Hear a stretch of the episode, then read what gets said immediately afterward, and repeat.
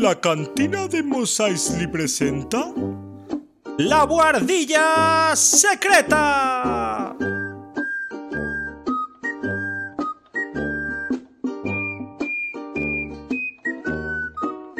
Un podcast para gente del Imperio y también de la Alianza Rebelde. Dejadlo todo y subíos a nuestra nave, porque en unos segundos arrancamos. Hola, buenas, ¿qué tal? ¿Cómo estáis? Bienvenidos a nuestra guardilla, la guardilla secreta. Bueno, programa número 6 ya, esto va para adelante. Eh, hoy os traemos un programa muy chulo. Como siempre, no estoy solo. Hoy nos acompaña mi buen amigo Ferran, que ya está por ahí. Hola Ferran, ¿qué tal? ¿Cómo estás? ¿Qué tal? ¿Cómo estáis? Pues muy bien. Otra vez más aquí. Parece que no pasa el tiempo. Hoy traemos un, un, programa que a ti te viene al dedillo, ¿eh? Yo ya tengo ya puesto el, el batín gordo, las zapatillas de, de, conejo y la pipa. Estoy aquí sentado en, en, en, la biblioteca, en la biblioteca particular, eh, preparado para hablar de. ¿Has traído, ¿Has traído tu sombrero de conversar? Sí, sí, traigo el, el, sombrero este del abuelo Simpson, ¿no? El sombrero este con, con birrete.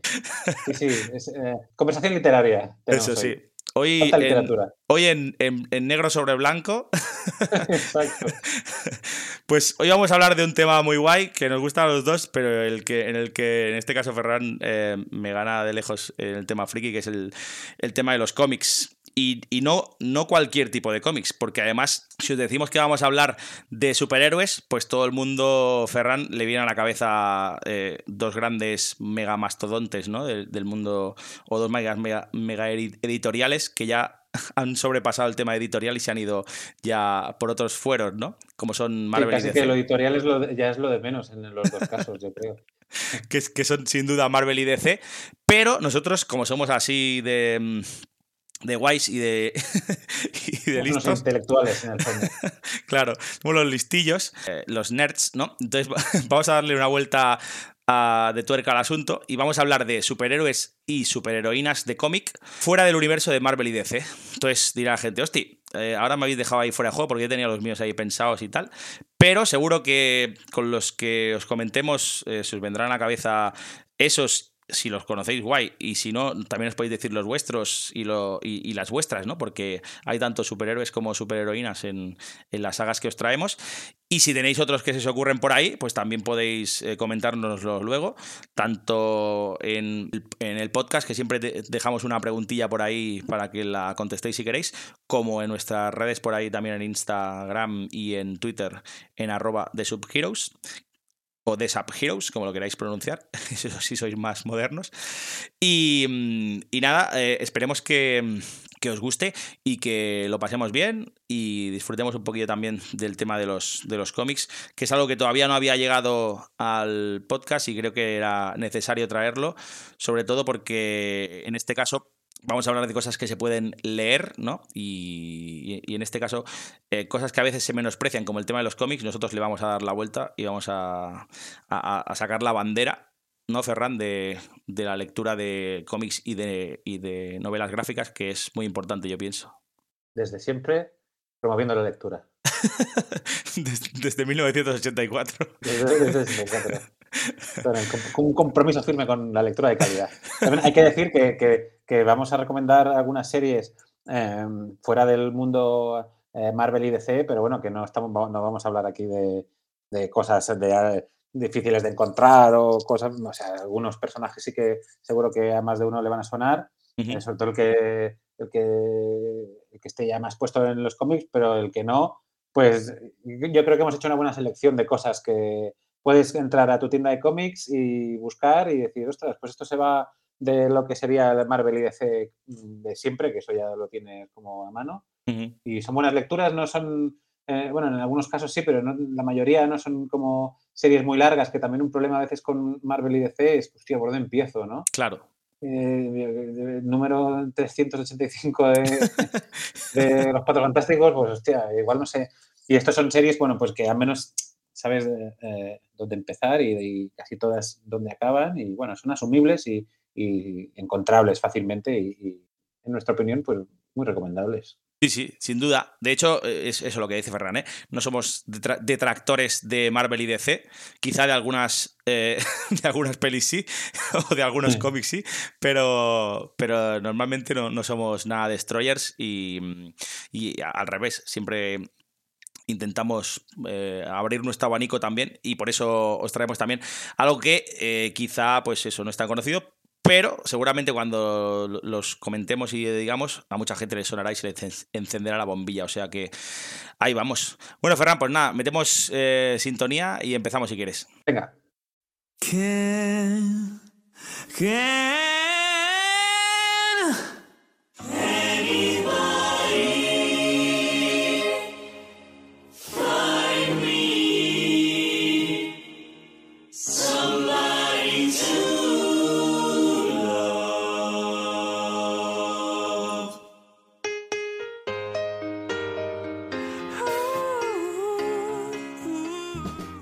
Bueno, pues nada, eh, como todo el mundo necesita amor, algunas de las sagas que traemos también eh, creo que los protagonistas y las protagonistas de esas sagas también necesitan mucho amor, Ferran, ¿verdad?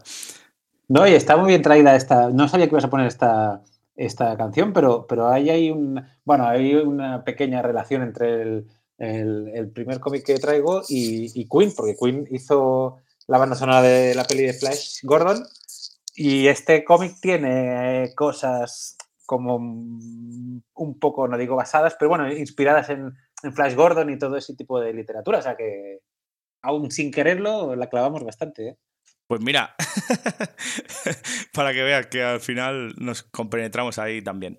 algo, bien hacemos. Pues bueno, el primer, el primera, mi primera recomendación ¿Sí? es un cómic que se llama Tom Strong. Cuidado. Eh, traducido como Tomás el Fuerte. Eh, no, es verdad, no se, tradujo. Bueno, igual en algunos sitios sí, pero que yo sepa no. Esperemos que no, ¿eh? Tom, no, esperemos que no. Tom Strong es, es un cómic lanzado en 1999 por ni más ni menos, o sea, quien más o quien menos siga más, sea más o menos seguidor del mundo del cómic, el guionista de Tom Strong le va a sonar porque es ni más ni menos que Alan Moore. ¡Bam! Y el, el dibujante Chris Sprouse. Eh, Tom Strong, ¿dónde aparece? Tom Strong aparece, pues como hemos dicho, en el, en el 99, en un, en editorial, vamos a ver, vamos a intentar explicarlo. Venga. Aparece en, tenemos, eh, imaginaos que tenemos a la editorial Image, que es la editorial que surgió en su día a partir de principios de los 90, a partir de algunos dibujantes, bueno, los dibujantes más top de Marvel que se fueron para organizar su propio, su propio chiringuito en el que ellos fueran los, los dueños de, de, los derechos de sus, de sus personajes, no como en Marvel. Y de sus vidas, ¿no? Y de sus vidas y de su, y de su dinero también. Estaba intentando ponerlo de manera sutil, pero bueno, al final era un tema de... está, está, claro. Tenemos Image, dentro de Image cada, cada autor tenía su sello y Jim Lee, que es ahora uno de los mandamases de, de DC con el tiempo, tenía uh Willstorm, que es donde publica sus cómics.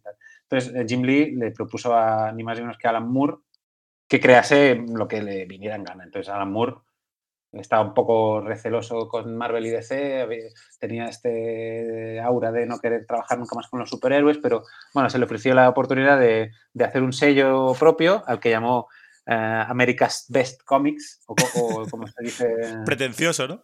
Sí, no andaba falta de. No andaba falta de, de... carisma. Sí, eh, bueno, eh, viene de. También ya desde el título, ¿no? Te, te, dice un poco por dónde iba a ir la cosa, que era pues recuperando el espíritu del, de la edad de oro de los cómics, ¿no? De los años 40, 50, incluso de, de, de, héroes anteriores, como veremos ahora. Este rollo como muy rimbombante, ¿no? De America's Best Comics, que ya era como parte de, de la gracia.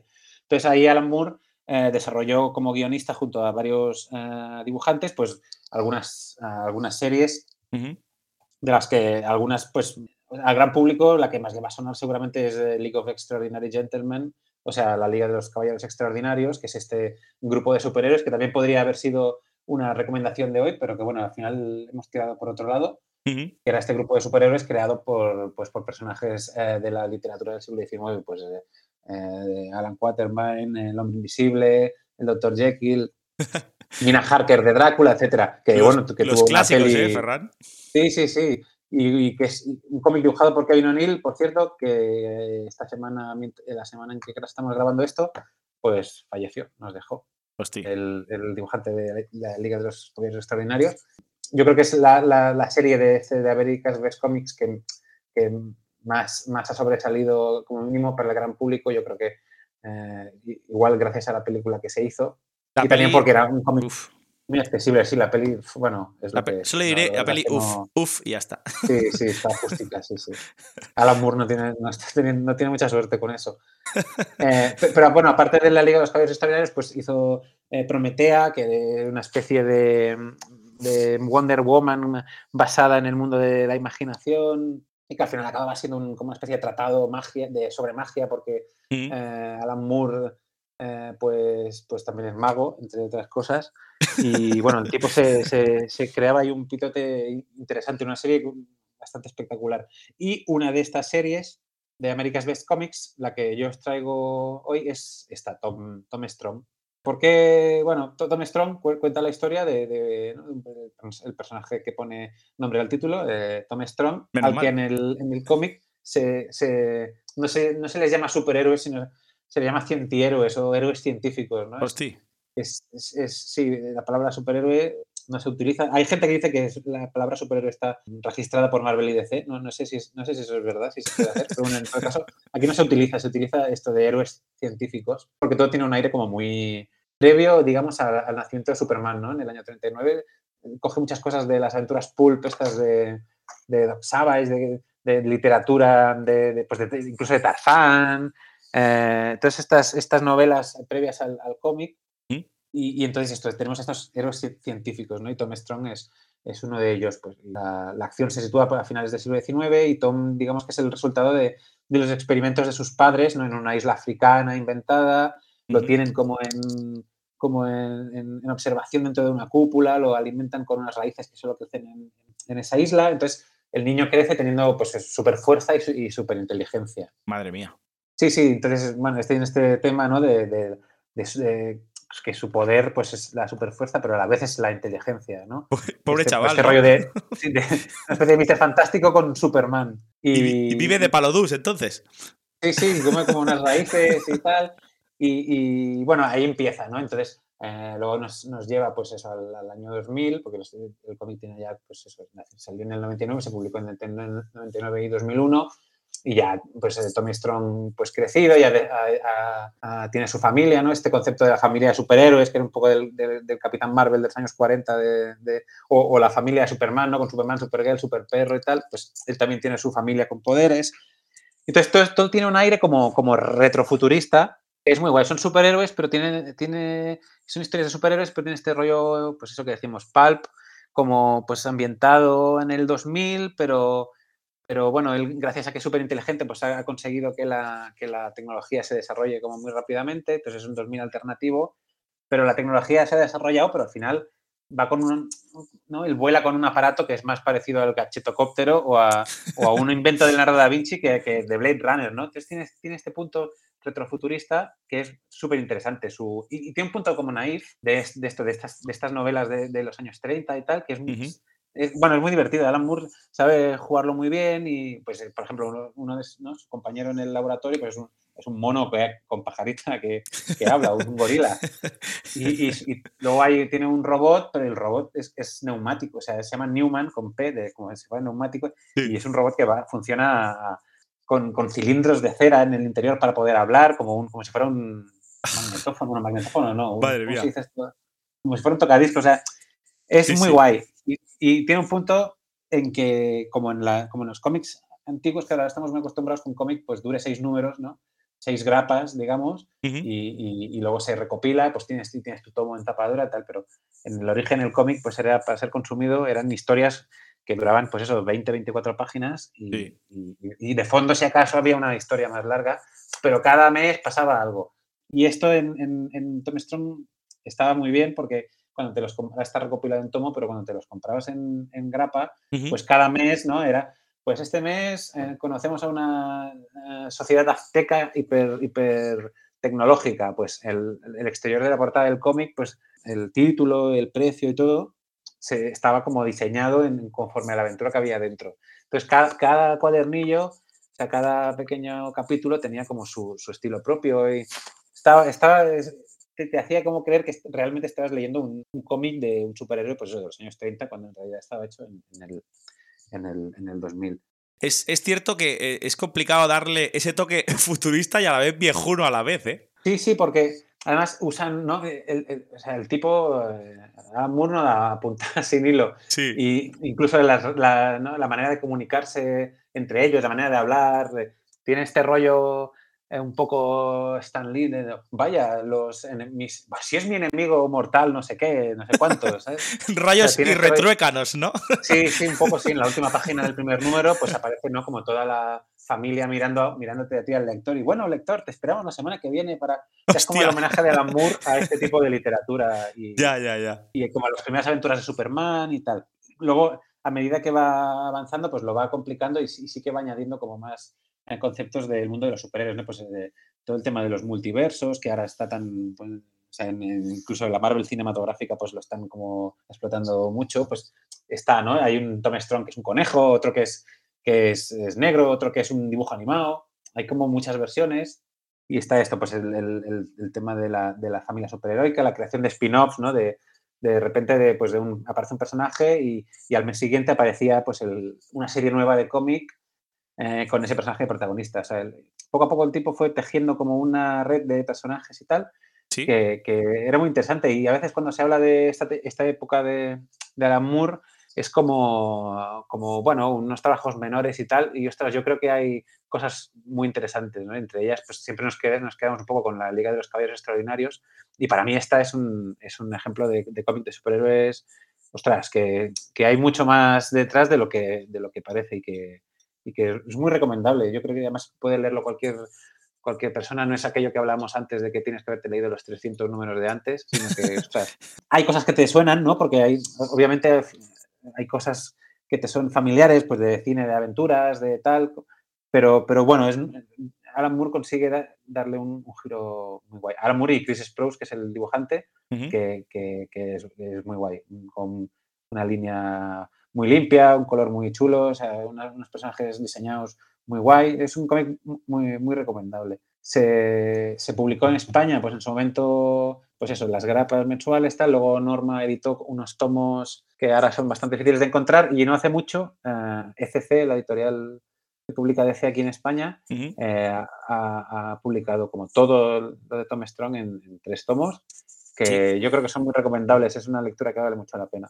Genial. ¿Y tú crees que, este personaje podría hacer algún crossover o, alguna aparición con, algún personaje más así? Que, aunque, no aunque no lo haya hecho, ¿eh? pero que tú crees que, podría pegar con algún personaje que la gente pueda tener en mente o qué?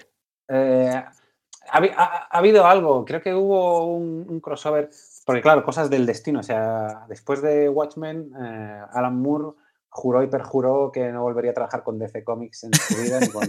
y, bueno, porque bueno, le, le, tangaron un poco porque por lo que cuentan, eh, el, tipo quería los derechos de Watchmen y le dijeron, vale, pero cuando dejemos de imprimirlo, ¿vale? Vamos a imprimirlo, o sea, cuando se, se agote la edición, pero desde el 86 que pasó esto, DC no ha dejado de reimprimir Watchmen en ningún momento. Entonces, los, derechos nunca han podido volver a la y el tipo obviamente se pegó un rebote considerable.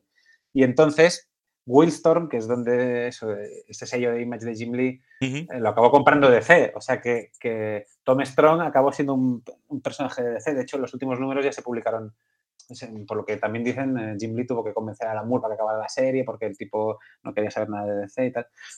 En teoría, no sé hasta qué punto los personajes pertenecen a DC y creo que en el multiverso de DC, este galimatías de, de universos paralelos que tienen montados, hay un universo ABC, una tierra ABC, tierra y ahí está Tom, Strong metido y no sé hasta qué punto es posible. Creo que sí que hizo una, un, hay un, un crossover con un con un grupo de, de sex, se llama Terrifics, pero no sé hasta qué punto es como una aparición ya. estelar y poco más. Y, a mí lo que me gusta de, de, Tom Strong es que es, pues, y en general todas las, las, las series de America's Best Comics, la Liga de los Hombres Extraordinarios, que todavía se sigue publicando, ya supongo que con la muerte de Kevin O'Neill, eh, pues esto se supone el final. Sí. Pero es que son historias como que, bueno, que tienen su mundo y, y están ahí autocontenidas, así que al final eh, algunas de las series se acababan mezclando, Prometea y, Tom Strong, pues al final convergían en, en ¿no? los personajes de una aparecían en otra. A mí sí que me gustaría que si se recuperase la serie, debería ser eh, Alan Moore el que la recuperase y, y, no parece estar muy, muy por la labor. ¿Tú crees que después de, de todas esas disputas eh, molaría un montón Tom Strong y, y Watchmen juntos? ¿no? Watchmen, sí, sí, porque Watchmen los, han, los ha cogido y los ha puesto también con Batman y tal, que debería estar el hombre arrancándose la barba. Y decirle, a, oye Tom Strong, cuando dejemos de publicar Tom Strong y Watchmen, entonces recibirás algo. Tuyo, sí, sí. Pásate por aquí y hablamos. Me preguntas un crossover, pues eso, Tom Strong, Watchmen, venga, Uf, vamos a hacer, madre hacer, mía. Hacer, leña del árbol caído. Entonces, cada uno, en esto de los crossovers, en este aspecto que, que, cada uno se quede en su casa, que si no ya la cosa se complica. O sea, Tom Strong en casa de Tom Strong. Ese hombre es, entonces sí que se convertiría en Gandalf de verdad, ¿eh? porque casi lo es ya, pero ahora. ya es un poco Gandalf, sí, ya tiene la barba blanca Alan Moore. Venga, y, un, y, una bola extra, que no he mencionado una serie de, de, de America's Best Comics, me la, me la he dejado, y es muy chula también, que se llama Top Ten. Top Ten. Porque un poco en, en bueno, en, en, America's Best Comics lo que hacía Alan Moore es que se dedicaba como a desmontar un poco más el, al superhéroe, ¿no? Des, después de lo que hizo en Watchmen. Y aquí exploraba qué pasaría si en una ciudad todo el mundo tuviera superhéroes. Entonces, hay superpoderes, perdón. Todos los habitantes de la ciudad tienen poderes. Qué guay. Y la, la, la acción se centra en, una, en la comisaría de policía de esta ciudad. Mm. Que todos son superhéroes también. Entonces, todos los casos que investigan son relacionados con superhéroes, asesinatos de superhéroes, robos de superhéroes. Y tiene un punto de, de, humor muy, muy chulo y está muy bien. Creo que ahora mismo no está reeditado, pero si, si ECC aquí en España ha reeditado Tom Strong y Prometeo, yo creo que es, es posible que lo acaben reeditando. Y cuando pase, pues, pues eh, haceros con ella, porque es una serie muy recomendable. Ahí va un 2x1, Tom Strong y, y, Top 10. Toma, os la recomendamos. Rompiendo las reglas desde 1974. Genial. Pues eh, Tom Strong, entonces ahí apuntadísimo ya. Yo he de decir que no, que no, eh, no, no la había leído. Eh, cuando Fran me la comentó y también y la, y la puse, eché un vistazo y, y, sí que es cierto ese, to, ese tono así viejuno y moderno a la vez, que, es, que sí que recuerda a esos cómics antiguos, muy antiguos del principio. Y, y sí, está sí, guay. es, es, está bien, está bien. Me la apunto porque he visto eso, el, el, tomo ese que decías gordote que hay también para poderlo ver y, y creo que es, es, guay y te, lo pueden encontrar a buen precio y si no por ahí, cuando la, a veces hay gente que, que, tiene un montón y que lo vende de segunda mano y que está muy guay y hay que fomentar también eso a veces. Y si no, pedirlo a la biblioteca, que... Efectivamente. Pides cosas en la biblioteca, las compran y te las traen, o sea que eso también está bien. Eso, si te haces colega del que, del que, compra, pro, mejor. propósito de sacar más cosas de la biblioteca y comprar menos. Sea pues. Está la cosa muy, muy escuchada. Genial.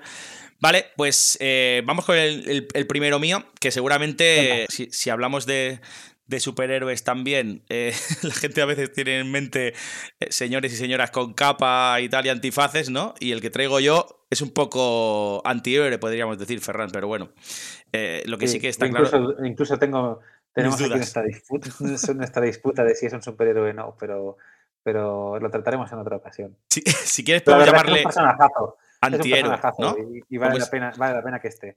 Lo podemos llamar antihéroe, eso sí. Venga, va, te lo compro. Eso sí, eso sí. Incluso héroe. vale. vale.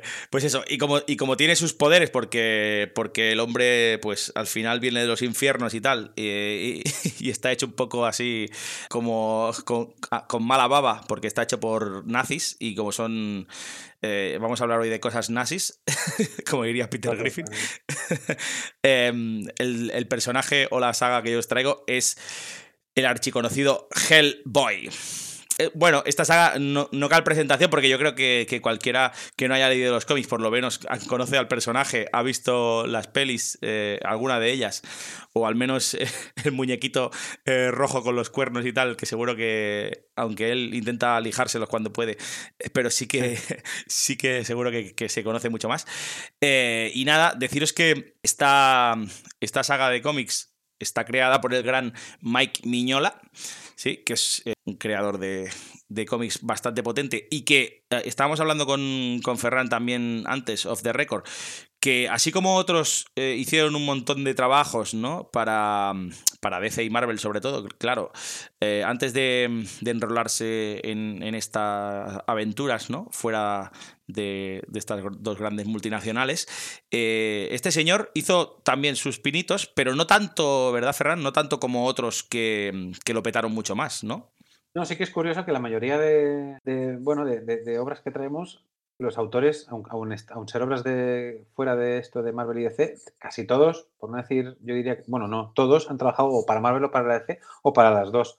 Entonces Mike Miñola sí que hizo cosas, eh, pero yo creo que enseguida dio con el clavo de lo suyo, que era, que era Hellboy, y, de ahí directo. Pero, pero bueno, ya, ya en, sus, en sus trabajos para DC y, algo para Marvel, ¿no? Veías que, que tenía un estilo que, iba para otra cosa, ¿no? Era un estilo como muy poco superheroico y que, bueno, al final, pues eso, acabado. Ya tenía un punto como más oscuro, ¿no? Manchas de negro muy grandes, un, poco, bueno, este, este rollo oscuro que al final acabó desembocando en, pues eso, en, Hellboy. Pero sí, sí, no, no, no. Eh, a principios de los 90 eh, dio, con, dio con la clave del personaje que, pues, que eh, sigue hasta hoy en día dándole alegrías. Sí, sí, sí, sin duda. Em, nada, deciros que es, de la editorial Dark Horse, que yo creo que es de las pocas que no tiene que ver con, Image Comics, ¿no? Que aunque no lo parezca, intentando hablar de antes de, traer cosas que no fueran de Marvel y DC, eh, eh, al final nos, habrá quedado, cuando acabe el programa, una especie de oda, ¿no? A, Image, sí, Image bastante importante, Ferran, ¿no? Aunque lo haga sin querer, pues, o sea, ha sido como, bueno, casualidad de cierta manera, pero sí que son como, bueno, la tercera pata para el banco, ¿no? De, la publicación de cómics de superhéroes, pues Image, y, y, más allá de superhéroes, porque, bueno, también han publicado Los Muertos Vivientes, Walking Dead, sí. eh, Paper Girls, un montón de un montón de cosas, pero sí, al final nos ha quedado, pues bueno, ni Marvel ni DC Image, pero, pero bueno, los, dineros que os gastéis irán para los, los autores. Eso sí, ¿ves? Eso, eso no se lo va a quitar nadie. esta, esta gente de Dark Horse, eh, para, para que por si la gente no lo conoce y tal, a principios de los 90, digamos que lo, lo fundaron eh, gente tan importante como John Byrne o Frank Miller, ¿no? que al final eh, también son, son mastodontes de, del mundo del cómic. Y, uno de ellos fue, fue Mike Miñola, que además él traía ya su, su, personaje estrella, ¿no? que era Hellboy, lo tenía muy pensado y demás. Y yo creo que, que al final eh, eso ¿no? consiguió bueno, a la vista está, ¿no? Que, es, una de las, de las pocas eh, sagas que se mantiene todavía a día de hoy. Desde el. Eh, yo, tengo apuntado que la primera aquí fue en el 93. Eh, no sé si, si estoy errado, pero. ¿Primer cómic de Hellboy? Hmm, yo tengo marcado sí, 93. O sea que yo creo que el año que viene ya, Ferran, 30, ¿no? 30 años, ya ves tú. Brutal, ¿eh? Y deciros que eso, que, que Mike Miñola era, era un y lo es, ¿no? Porque el hombre, el hombre no ha muerto todavía. No, sigue ahí. sigue ahí dando, dando guerra. Y es, un súper fan de, de, los, de los relatos y de los monstruos de H.P. Lovecraft. Y eso queda muy claro también, o queda plasmado también en su obra, ¿no? Porque si, si habéis leído o conocéis un poco la obra de Hellboy, lo que mola de verdad es cuando Hellboy se da de hostias con, los, con, aquellos monstruos, ¿no? Que aparecen ahí eh, de los infiernos, ¿no? Y de, y de otros lugares un poco ahí eh, del mundo paranormal, ¿no? Y que son aquellos megamonstruos, ¿no? Que, que, tiene que destruir, ¿no? Y tiene que, bueno, eso, de, que de darse de, puñetazos y de tortas, ¿no? Para, para conseguir derrotarlos. Y yo creo que esa clase de monstruos, algunos de ellos sí que recuerdan un poco eh, a, estos monstruos ¿no? del universo Lovecraft, que yo creo que, está, quedan muy bien plasmados ahí, ¿no? Para hablar un poco también del estilo que, que, utilizaba, yo creo que todos los todos los eh, autores y las autoras que traemos hoy, Ferran, creo que tienen un estilo un poco determinado suyo y tal. Lo que pasa es que es cierto que este concretamente, eh, al verlo, eh, yo creo que, te das más cuenta que, que, quizá el trabajo de otros, que es de Mike Miñola concretamente, ¿no? Porque tiene, una, forma de dibujar un muy... estilo que es prácticamente, o sea, el suyo, ¿no? si hay otros, se parecen a... ¿no? Pero yo creo que es que, que, los hay, porque bueno, también Hellboy ha ido creciendo, ¿no? Como, como casi todo lo que estamos hablando hoy, que al final se va todo como, pues van creciendo series paralelas y tal. Y claro, ya llega un momento en el que no, pues eh, lleva como la parte más de guion o de incluso pues de como supervisor. Hace todo. Pero incluso los dibujantes que, busca para las series que, como fuera de Hellboy que, que, están creciendo, hay Sapien o hay DP, todas estas series, se parecen a lo que hace él, pero, pero, pero se parecen a, ¿no? Eh, él, yo creo que es, de los tíos con más eh, estilo propio que, te puede echar a la cara. Yo creo que es inconfundible. Y cuanto más han pasado los años, el tío como más ha ido eh, pues adaptando su estilo y simplificándolo y, joder, a mí es uno de mis, de mis dibujantes favoritos. Me, parece una pasada. Y, yo creo que con Hellboy ha encontrado el, sitio perfecto para, para, para, ese tipo de dibujo. ¿no? Sí, no, no tipo como... de historias, de Lovecraft y tal. Te iba a decir que no, no como tu, tu compañero La Roca, que, del que no hablaremos hoy, ¿verdad? No, hombre, no me hagas, no me hagas hablar de esto de aquí en público, pero... Por favor. Por favor. Bueno, eso. No lo... ganarme enemigos, pero bueno, cada uno tiene sus favoritos y sus menos favoritos. Lo, hablaremos otro día también eh, y, daremos, bueno, eso, daremos argumentos, ¿no? Para que, nos, para que no se vea que somos gente que estamos ahí en la barra de un bar hablando sin sentido. vale, pues eso, eh, nada, deciros eso, que, el, estilo, como decía Ferran, es muy característico y, lo que intenta dar siempre es, es una sensación un poco de oscuridad y de penumbra, ¿no? Y ambiente un poco tétrico porque al final el personaje requiere un poco eso, ¿sí? Es, un personaje, el de, el de Hellboy, que baja un poco, eh, más que que baja, que sube de los infiernos, ¿no? Y, al final es, eh, bueno, se, le intenta dar un poco ese, ese toque que yo creo que, creo que le queda muy bien, la verdad. Eh, luego, deciros que mm, la gente a veces, eh, lo he visto por ahí, he visto una definición muy chula, que no sé si Ferran me la comprará, eh, pero yo la suelto porque me ha parecido muy, muy acertada y, mm, dice que las historias de Hellboy son mitad Indiana Jones, mitad HP Lovecraft, mitad Edgar Allan Poe. Yo creo que es, que es, es, muy, es, muy, acertado porque, porque yo eh, también me he sentido un poco de las tres partes eh, cuando, cuando las he leído, que me gustan un montón, y, mm, y creo que, que, tienen ese, esa esencia, y yo creo que está, está muy bien traído, ¿no, Ferran? Sí, sí, clavado, sobre todo por lo de Indiana Jones, que o sea, lo de Lovecraft es súper súper obvio, lo de Edgar Allan Poe también, pero, pero sí que es verdad que tiene este componente de aventura y, y, de odiar a los nazis, que los dos tienen en común, eh, Hellboy y y Indiana Jones, y sí, sí, es una buena definición. Pues si con esto no te vas a pillar un tomo de Hellboy, ya no sé. ¿Qué más? ¿Qué más? Mejor, mejor no se puede vender, Ferran, ¿no? No, no, no, la verdad es que, jo, el, o sea, Mike Mignola con este personaje dio la. en el clavo. Dio una, una tecla, sí, sí, mm. tiene el clavo porque es que lo tiene, lo tiene todo. Es, un tipo venido del infierno porque además es bueno, veas, pelea con los nazis y está por ahí Rasputin y bueno, es que no, no, es una maravilla. Eh, lo que dice Ferran, ¿eh? que, para que para el que no tenga un poco de, idea de la historia de, Hellboy, pues eh, nace en la Segunda Guerra Mundial y los, los, nazis, o sea, cuidado, ¿eh? Los nazis ayudados por Rasputin, que era, era un poco el, asesor, el asesor un poco espiritual del zar, ¿no? Eh, de Rusia, antes de que, de que empezara la revolución y, lo, y le dieran la patada. Eh, pues eh, acaban como en una isla que hay cerca de, de Escocia, ¿no? Que se llama Tarmagran, que intentan, pues eso, ¿no? llevar a cabo un proyecto que se llama Proyecto Ragnarok, ¿no? que, es muy poco ambicioso con el, nombre. bueno, los, nazis o iban, a, o, iban a tope o no iban. Claro. para, para hacer medias tintas me quedo en mi casa, ¿no? No, me quedo en mi casa. Pues eso, en realidad lo que, lo que intentaban era eh, darle una vuelta de, tuerca a la. más que de tuerca de rumbo, ¿no? A la guerra, que estaban a punto de perder. Y intentaron un poco, pues, eh, eso, ¿no? Crear, o, más que crear, ¿no? Invocar a un, a un niño demoníaco, ¿no? Eh, que ayudara un poco a los, a los nazis a ganar la guerra, ¿no? Invocar al diablo, pero claro, les, les sale Claro, eso, te iba a decir que. el tiro por la culata, ¿no? Sí, sí, de los nazis además me, parece una súper buena idea. Además, me, hubiera encantado que hubiera sido de verdad así, Ferran, la historia.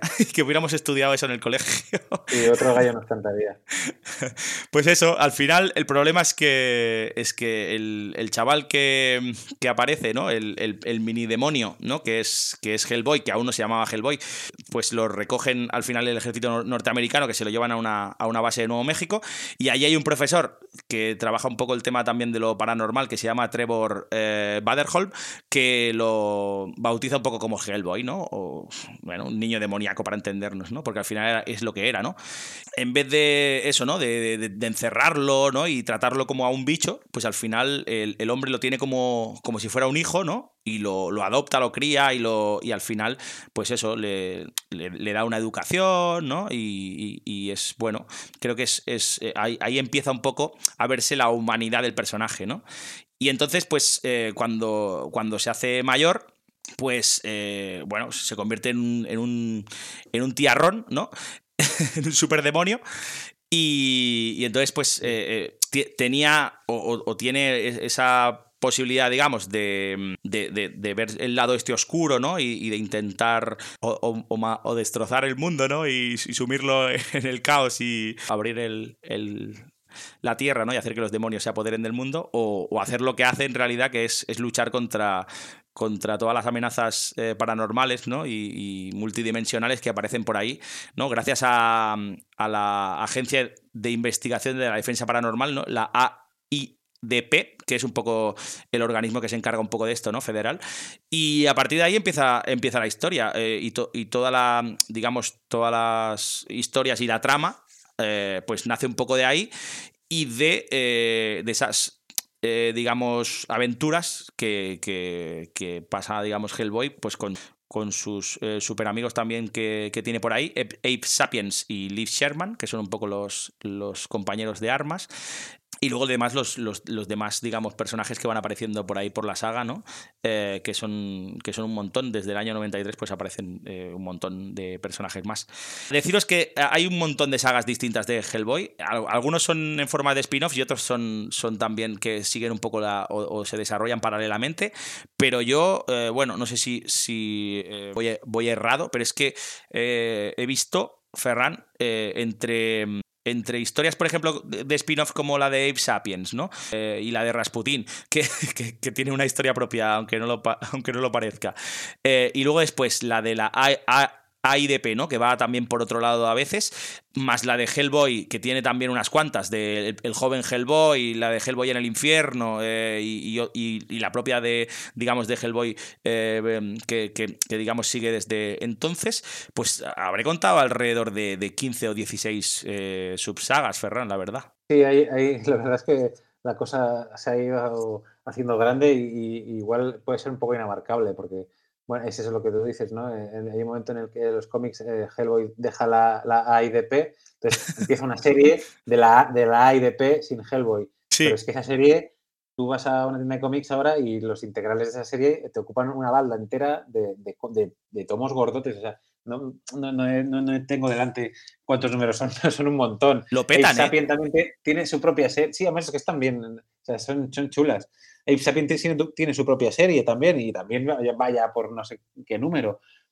y sí que, de, hecho, incluso, pues igual están a la par que, los cómics de Hellboy o, la acaban atrapando.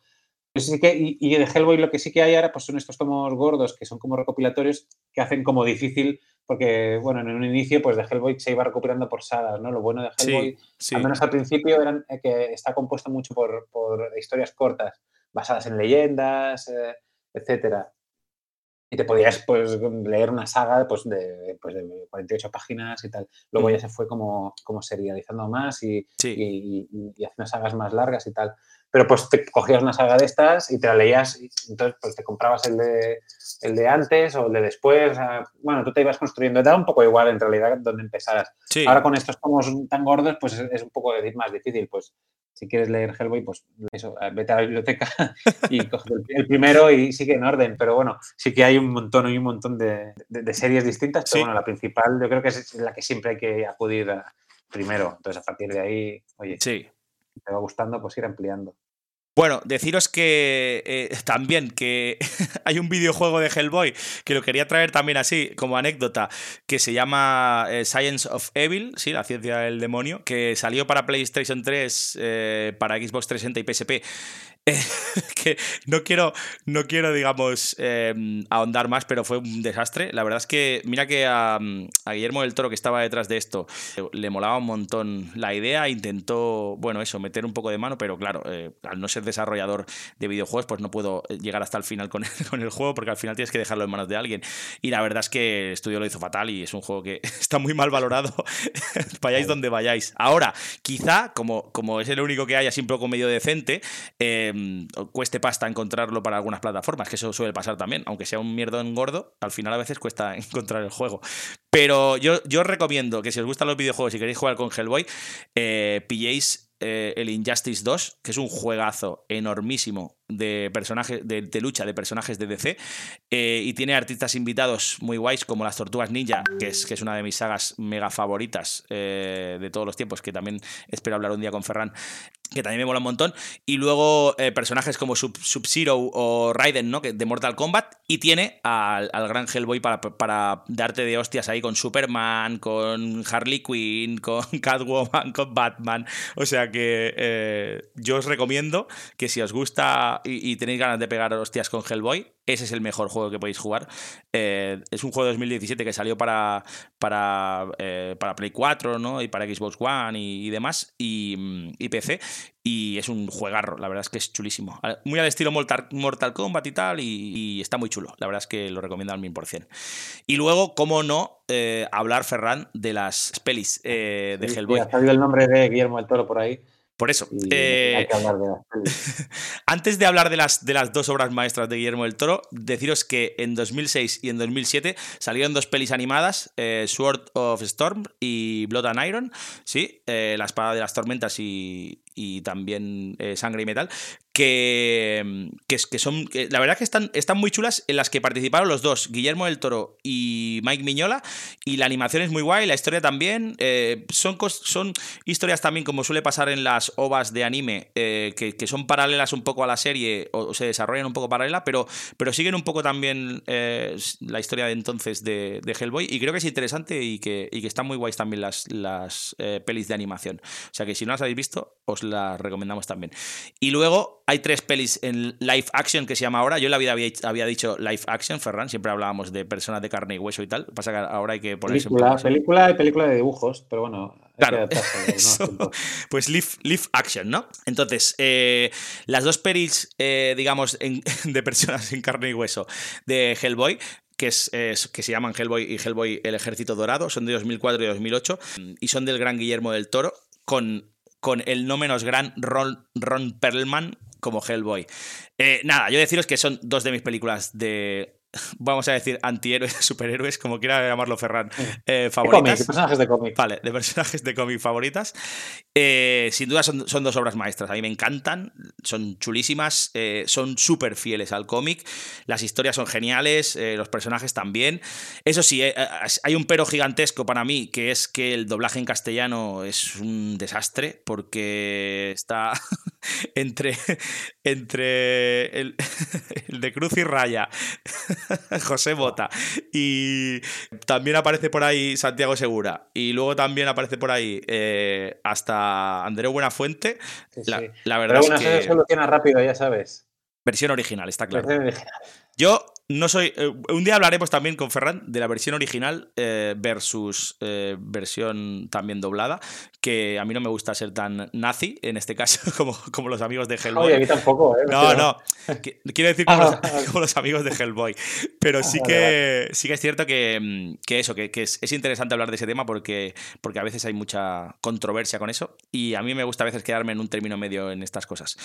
Y luego decirte, que no sé si Ferran lo sabía, pero que estaba después de la segunda había una tercera peli de, Hellboy también eh, que, que, iba a llamarse Dark Wolves, eh, Los Mundos Oscuros, eh, que está, es que estaba, eh, nada, un año después ya estaba en desarrollo. Lo que pasa es que falta de financiación, se cortó todo y tal, se tiró como 10 años en, las que, no, que, no, se movía nada y al final la, decidieron cancelar por eso, porque al final no se ponían de acuerdo entre Guillermo del Toro y demás. Todos los protagonistas de la, de, la, peli o de las pelis estaban dispuestos a hacer su papel y tal y estaban eso súper flipados con la, con la posibilidad de poder volver a hacer una peli de Hellboy pero no pudo darse, la verdad. Eh, nada, una pena porque hubiera sido un brillantísimo colofón seguramente, pero no se pudo hacer. A cambio de eso, el mismo año anunciaron que se iba a hacer la tercera peli eh, de Hellboy, eh, que, es, que se llamaba, o se llamó oh, Rise of the Blood Queen, que al final es una peli dirigida por, por Neil Marshall,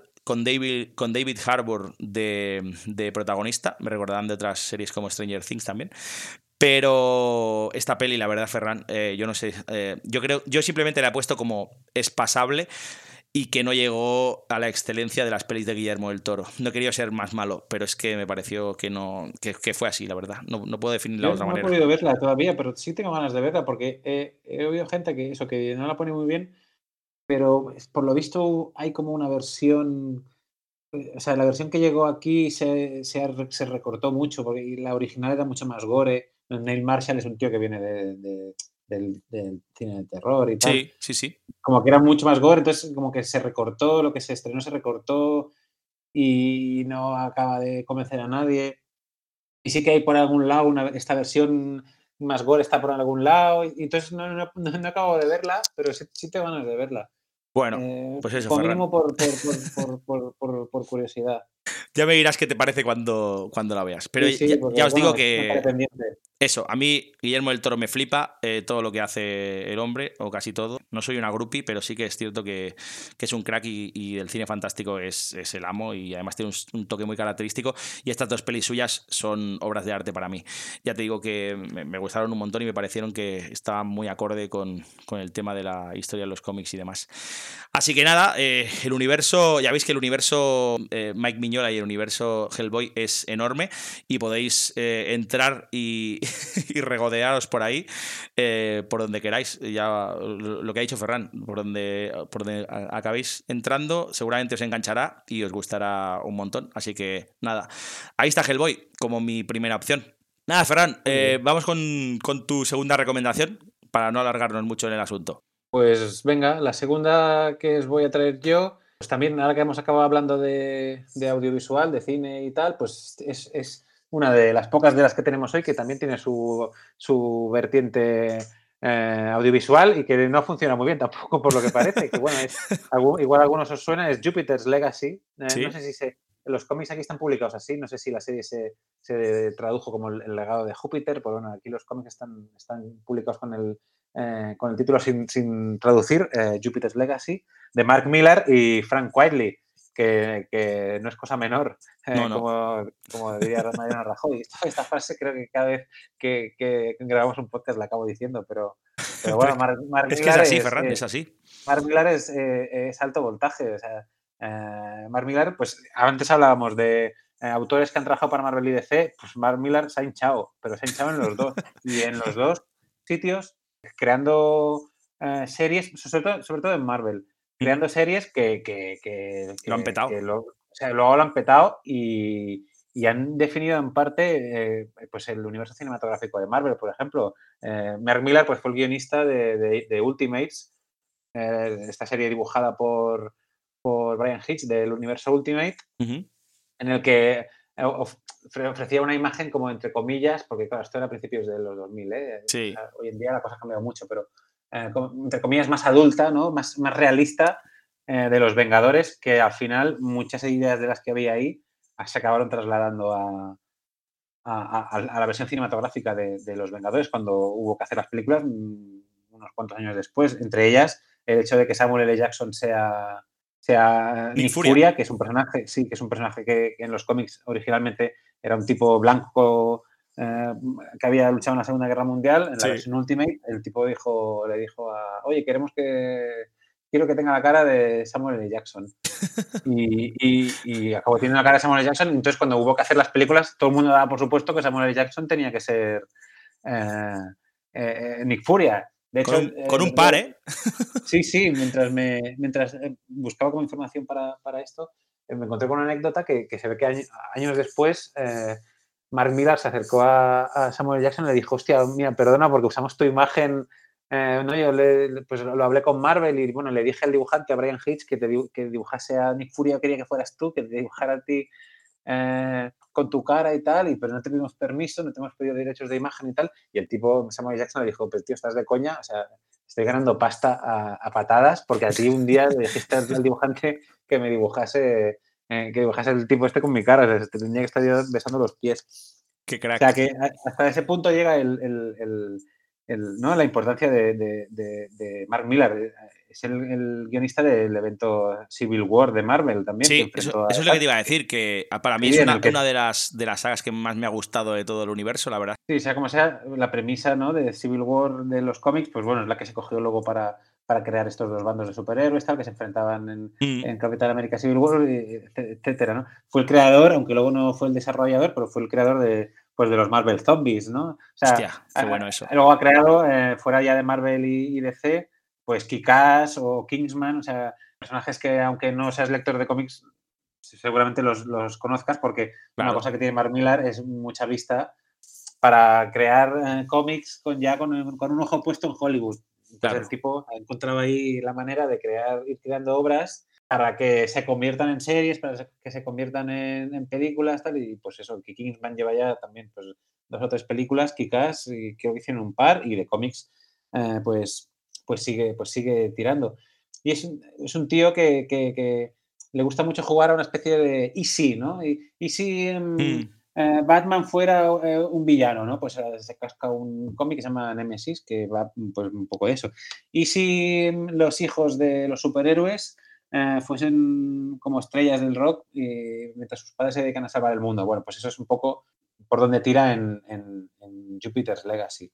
Jupiter's Legacy, para quien no la conozca o no haya leído el cómic o no haya visto la serie, pues eso, explica la historia de un grupo de, aventureros que en los años 30, ¿no? en el 32, en, como justo después de la gran recesión en Estados Unidos, eh, uno de ellos sueña con una isla y, organiza una expedición para ir a, esa isla, una isla que está pues, eh, en las costas de, África. Esto es, volvemos a estar un poco en el mundo de, que decimos de Tom Strong, ¿no? de, todo este mundo previo a la aparición de los superhéroes. ¿no? Esto, está situado en el 32, Superman aparece en el 39, este mundo como de aventureros, de este rollo de, de exploradores y tal.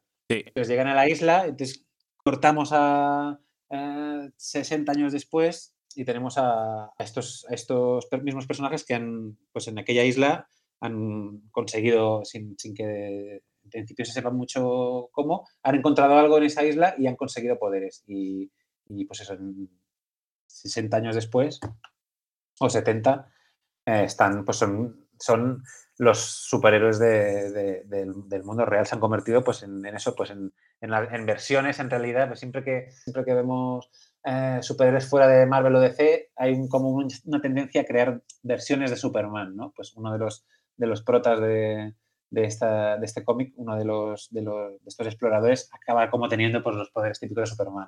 Pues mm. super fuerza, volar, eh, super oído, etcétera. Y, el tema es que los hijos de estos, de estos aventureros que se han convertido en superhéroes no tienen ninguna gana ni ninguna necesidad de ser superhéroes, entonces se dedican a una vida de, pues de, de fiesta, de desenfreno y tal. Hasta que, bueno, se desencadena una serie de actos que crearán una serie de acontecimientos que hará que estos, este legado, ¿no? De, de, pues de ahí el nombre de Jupiter's Legacy, mm. estos, esta segunda generación de superhéroes, pues tenga que poner las pilas. Y, y, es, es, así de sencillo, o sea, en realidad no es un, no es un Superman, no, o sea, es especialista Mark Millar en coger pues, pues preguntas que te harías, hostia, si Superman tuviera hijo, hijos y los hijos fueran unos imbéciles, pues, pues, pues vale, pues voy a hacer un comentario sobre eso. Y, y, la verdad es que el resultado, sí, sí, el resultado está muy bien, en gran parte, que eso también es una cosa que tiene Mark Millar, es que se sabe rodear de dibujantes, lo más, el tipo se, se rodea de lo más top. Y, en, Jupiter Legacy vuelve a llamar a un, dibujante con el que ya había trabajado en, Authority, que es también un cómic pues que redefinió un poco eso como previo a The Ultimates y redefinió un poco lo que entendemos hoy en día por, superhéroes, ¿no? este rollo más adulto, un poco más eh, políticamente incorrecto, que es algo que es como muy propio de Mark Millar, ¿no? Este rollo Kikas de, pues de, muertes a tutiplén, de cargarse a personajes protagonistas, etcétera.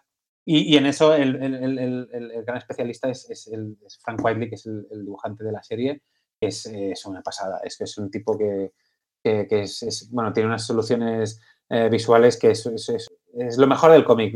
Yo creo que dibujado por, por, cualquier otro no sería tan, tan bueno. Yo creo que Se podría definir como oro molío. Oro molío, efectivamente.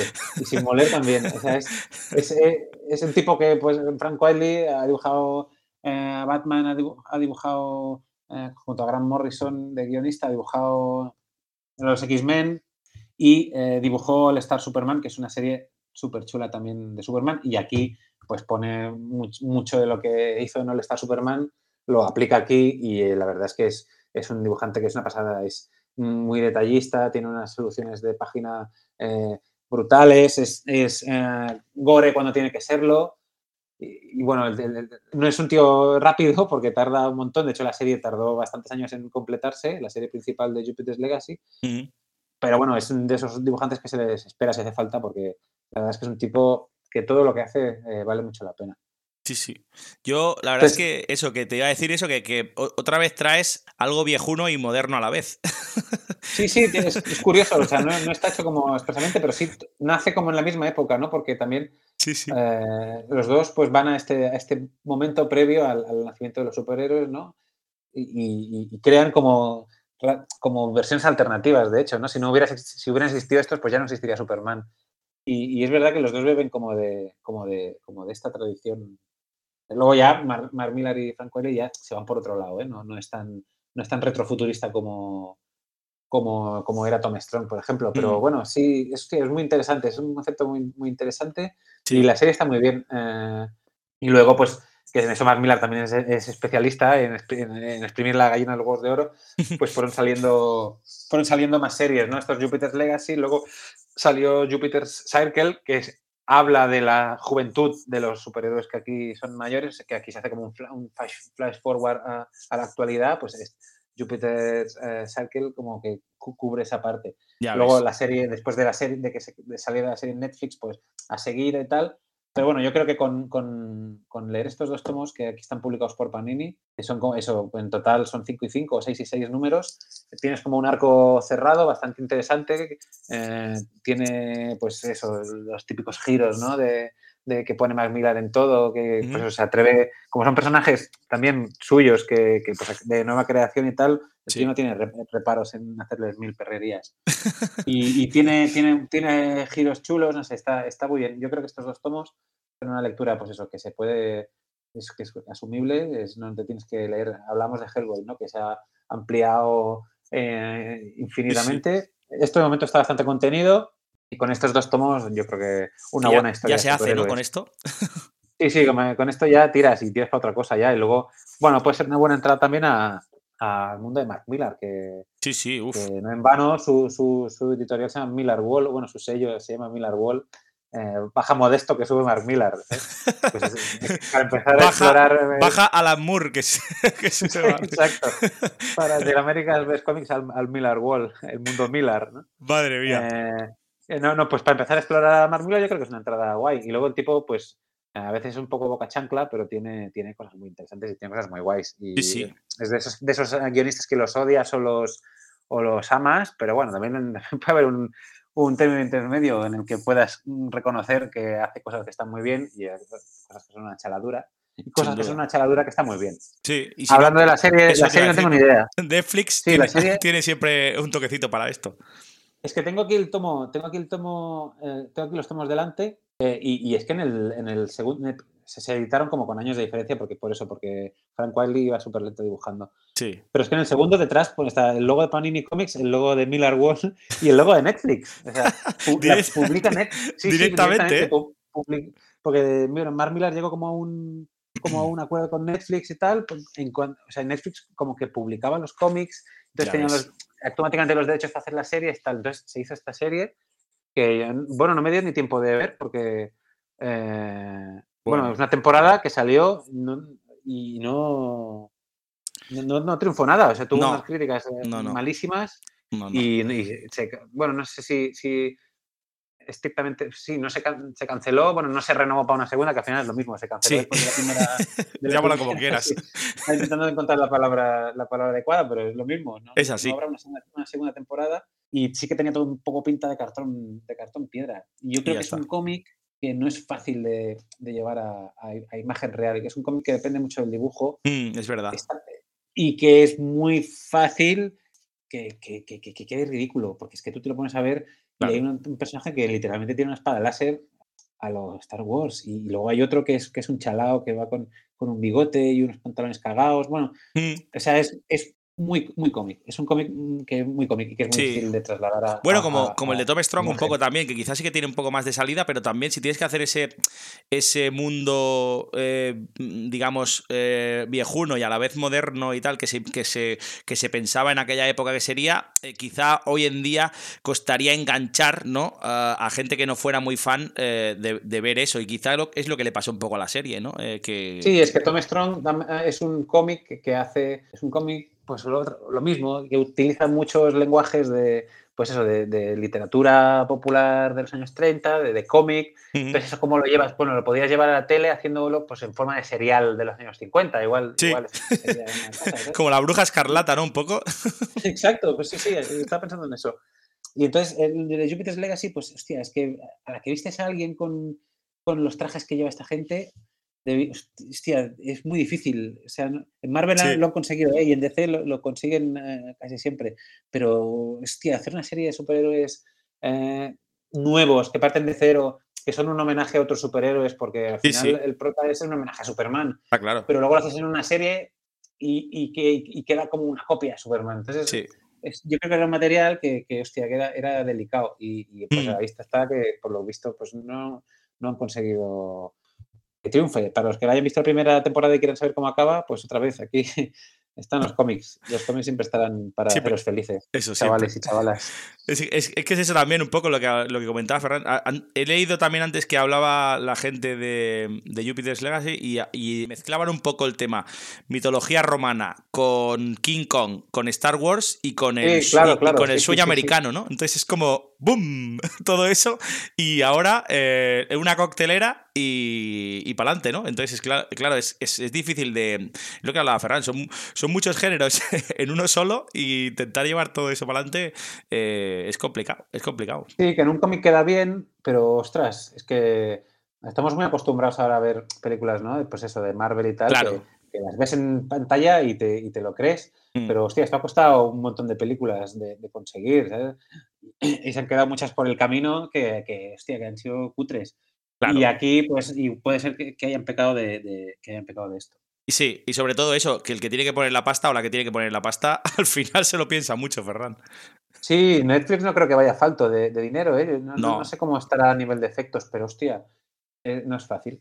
Y hmm. aquí, pues, oye, no, no, no, En este caso no, es para todos los públicos, está clarísimo eso. No, no, no. El que también.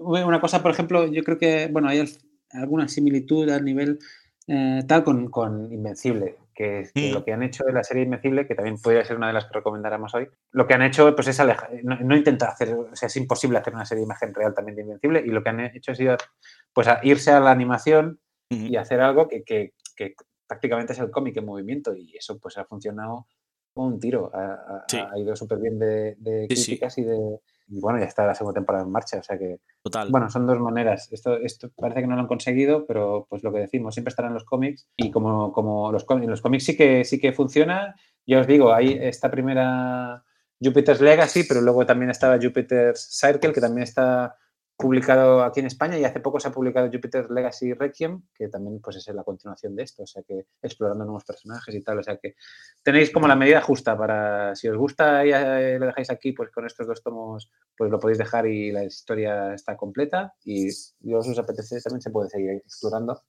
Genial. Que también está bien al final todo el mundo acaba haciendo lo mismo, acaba, empiezan como haciendo como algo, no, algo fuera de Marvel y DC, pero bueno, todo acaba como saliéndose de madre, todo acaba ampliándose en series paralelas y tal, todo tiene como muchas cosas por explicar.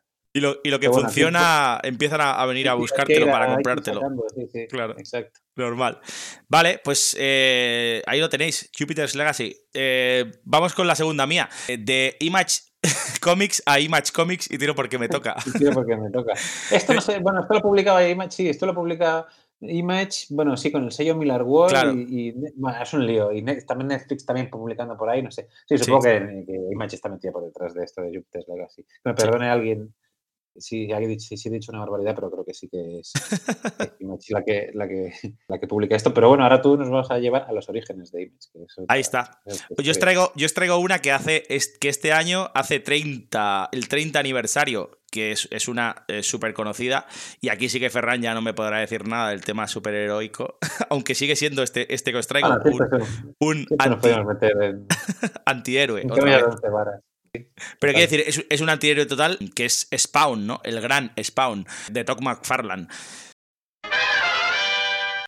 Bueno, pues la primera parte de nuestro programa ha llegado a su fin, pero la segunda está a punto de empezar, así que buscadla por ahí y continuad con nosotros. Os prometemos historias muy chulas y algunas sorpresas al final. O sea que, como dice el gran super ratón... No se vayan todavía, una y más.